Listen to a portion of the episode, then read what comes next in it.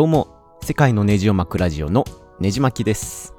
今日はあの Google が2018年6月中旬頃にリリースした Google Podcast アプリについてお話したいと思います。え皆さん、このポッドキャストアプリ、まあいろいろ聞く方法はあると思うんですけれども、えーどういった方法で聞いておられるんでしょうか？iPhone をお持ちの方なら iPhone にプリインストールされているポッドキャストアプリで iTunes 経由から聞くのが、まあ、一番楽だとは思うんですけれども、えー Android とか、まあ、その他デバイスの方は、いろいろ聞くアプリがありすぎて、どれがいいのかわからないってことで、結局パソコンで聞いてるっていう方も少なくないかと思います。まあ、今回6月に Google が正式にポッドキャストアプリをリリースしたってことで結構話題にはなったんですけれども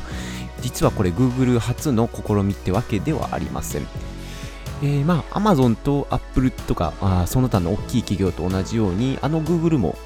さまざまな試行錯誤を経て、えーまあ、Google マップだとかあ Google Earth だとかいろんな完成度の高いものを作り上げています。実は2009年頃に、えー、ポッドキャスト専用のアプリが Google から出てるんですけれども、まあ、今となってはお蔵入りということになっています。まあ、そんな中、2018年4月頃、えー Google 公式的に、えーポッドキャスト人口を2倍にしますっていう、まあ、あの発表をした後、まあ、2ヶ月後ぐらいに、えー Google のポッドキャストアプリというのがリリースされまして、まあ、全世界で Google の公式のポッドキャストアプリが使えるようになったという状況になっています。最近のアメリカでのスマートスピーカーの流行りによって、まあ、Spotify がポッドキャストをアプリ上で聞けるようにしてたりだとか、まあ、iTunes が再構築されるみたいな話が出てたりだとか、ポッドキャスト業界もわりかし、えーようやく日の目を見るようになってきたのかなっていう状況になっています。この Google ポッドキャストアプリがリリースされて、もう一月以上経っ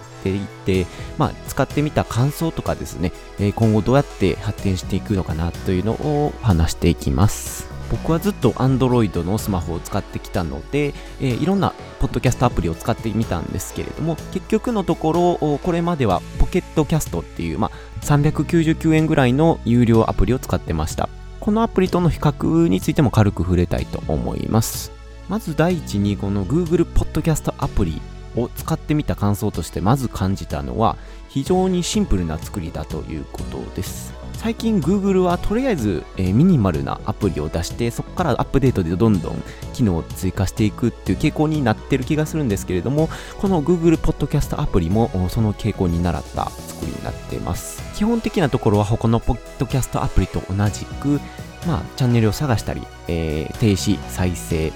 えー速度調整みたいなのは基本的に備わっています。せっかくなので、この Google Podcast アプリが他とどう違うのかというところをメインにお話していきます。使い始めてまず気づいたのは、iTunes とか他のポッドキャストアプリと比べて、えー提案される、おすすめされるチャンネルがちょっと他とは違うのかなというところです。この Google Podcast アプリ、このアプリの説明曰く、まあ、AI で自動的に、えーそのリスナーの好みに合わせて提案をしているらしいです。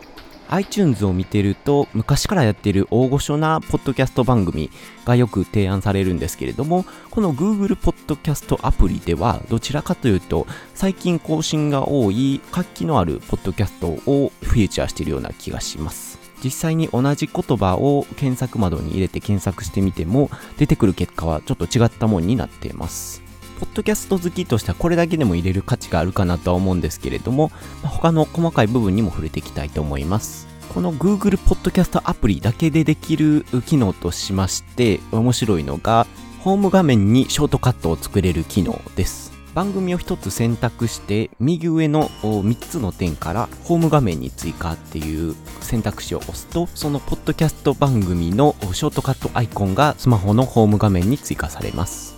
これが何気に便利で、ランニング中には絶対聞くっていう、ポッドキャストのお気に入り番組を3つ4つ登録しといて、えー走ってる最中もそれを押して再生を押すだけで、新しいエピソードを聞けたりするので、非常に重宝しています。他に細かい点として0.5倍から2.0倍速再生ができたりだとか、まあ、この機能は他のアプリにもあるんですけれどもスライドが非常に細かくて、えー微調整もしやすいのがおすすめです英語の番組でちょっと聞きづらいなと思ったりとか、あちょっと遅いなと思ったらもう2倍速にしたりだとかいろんなことができますので、えー、あまり聞き慣れてない方にもぜひ使っていただきたい機能だなと思います。他にもまあ無音をカットしてくれる機能があったりだとかあリスナーにも非常に優しいアプリになってます。この Google Podcast アプリがシンプルすぎて、まあ、それほど多く説明するところはないんですけれども、やっぱり一番大きな特徴としては、Google が公式的にリリースしてきたアプリということが最大の特徴ではないでしょうか。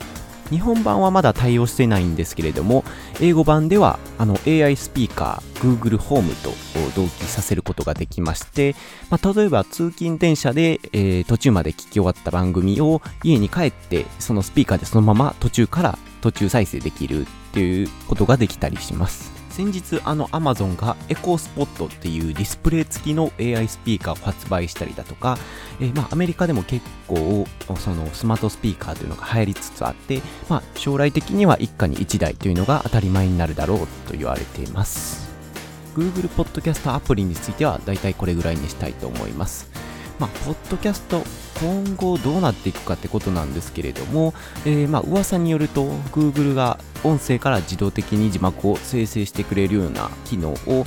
作るという話が出てたりだとかテレビ番組並みに予算をかけたポッドキャストアプリが生まれてくるだとか、まあ、ちょっとホットになりつつあるのかなと思います。